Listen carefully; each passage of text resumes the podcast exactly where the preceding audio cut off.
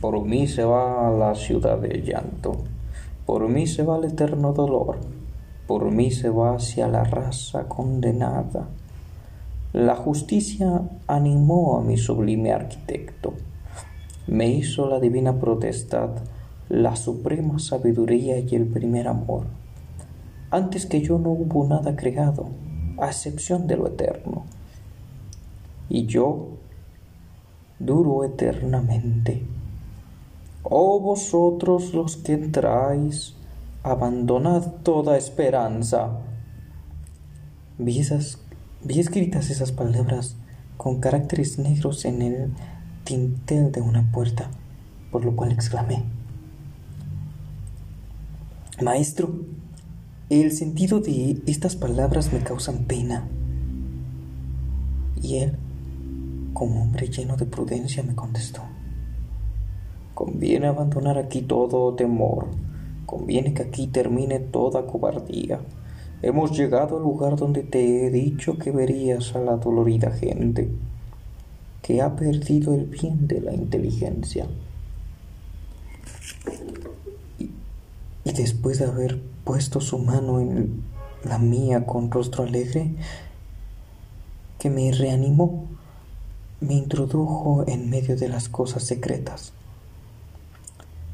Allí, bajo un cielo sin estrellas, resonaban suspiros, quejas y profundos gemidos, de suerte que al escucharlos comencé a llorar.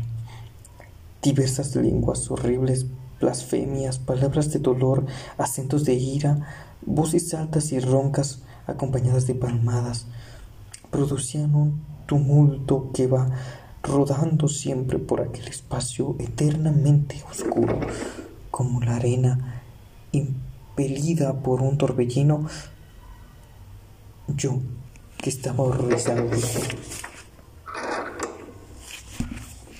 Maestro, ¿qué es lo que oigo? ¿Y qué gente es esa que parece doblegada por el dolor? Me respondió. Esa miserable suerte está reservada a las tristes almas de aquellos que vivieron sin merecer alabanzas ni vituperio están confundidas entre el perverso coro de los ángeles que no fueron rebeldes ni fieles a Dios, sino que sólo vivieron para sí.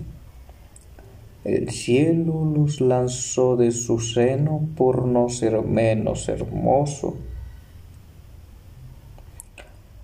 Pero el profundo infierno no quiere recibirlos por la gloria que con ello podrían reportar los demás culpables. Y yo repuse, Maestro, qué cruel dolor les hace lamentarse tanto.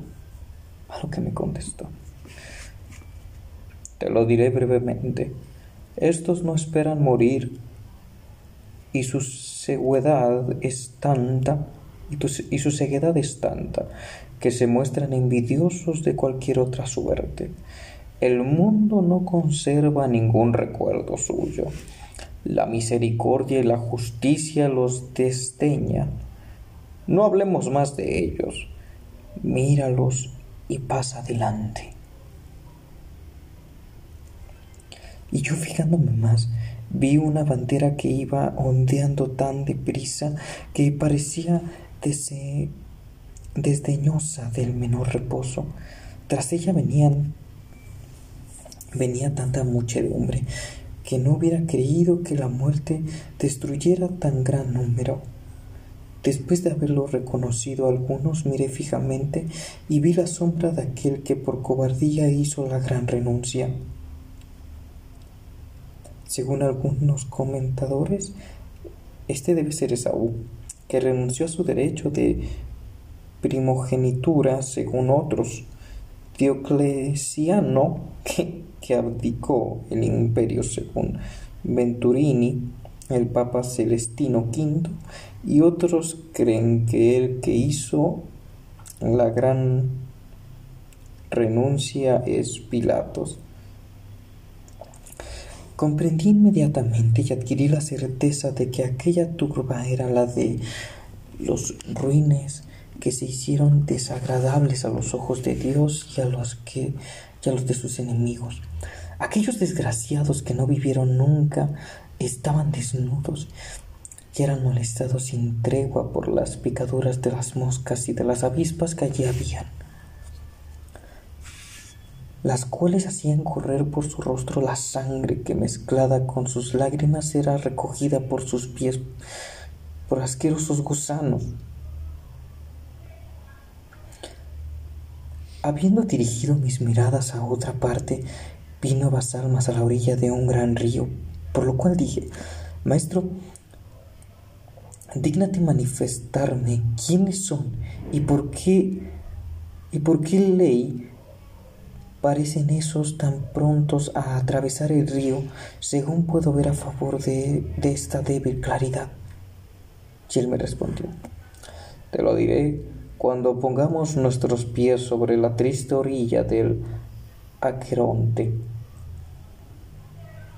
Entonces, avergonzado y con los ojos bajos, temiendo que le disgustasen mis preguntas, me abstuve de hablar hasta que llegamos al río.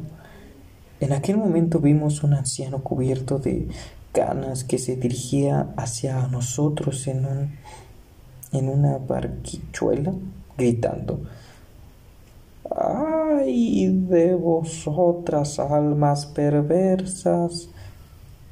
No esperéis ver nunca el cielo. Vengo para conducirlos a la otra orilla donde reinan eternas tinieblas en medio del calor y del frío. Y tú, alma viva que estás aquí, aléjate de entre esas que están muertas. Pero cuando vio que yo no me movía, dijo, llegarás a la playa por otra orilla, por otro puerto, mas no por aquí. Para llevarte se necesita una barca más ligera.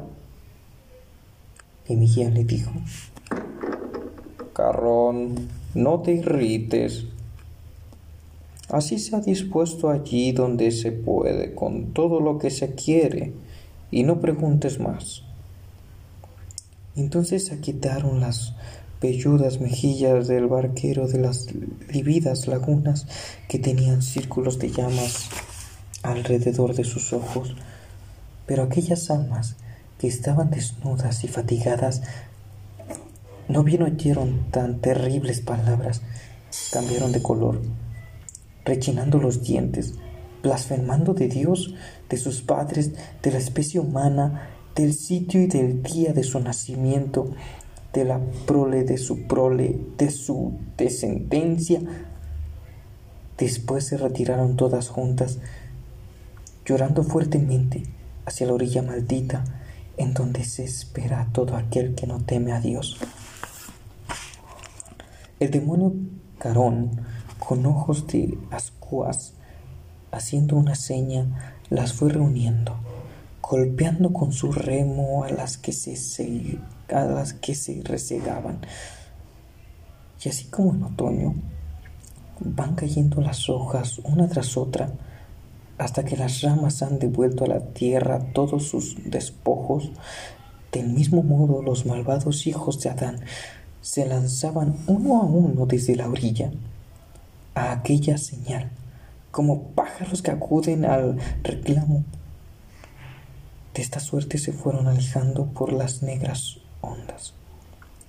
Pero antes de que hubieran saltado en la orilla opuesta, se reunió otra nueva muchedumbre en la que aquellas habían dejado.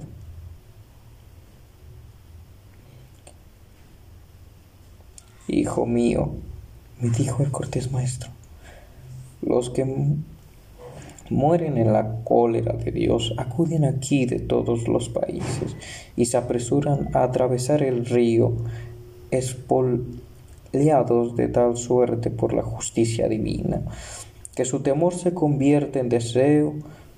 Por aquí no pasa nunca un alma pura, por lo cual, si Carón se irrita contra ti, ya conoces ahora el motivo de sus desdeñosas palabras.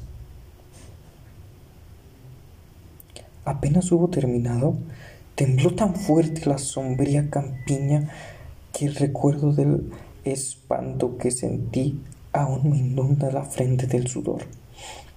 De aquella tierra de lágrimas salió un viento que produjo rizos, rojizos relámpagos, haciéndome creer, haciéndome perder el sentido y caer como un hombre sorprendido por el sueño.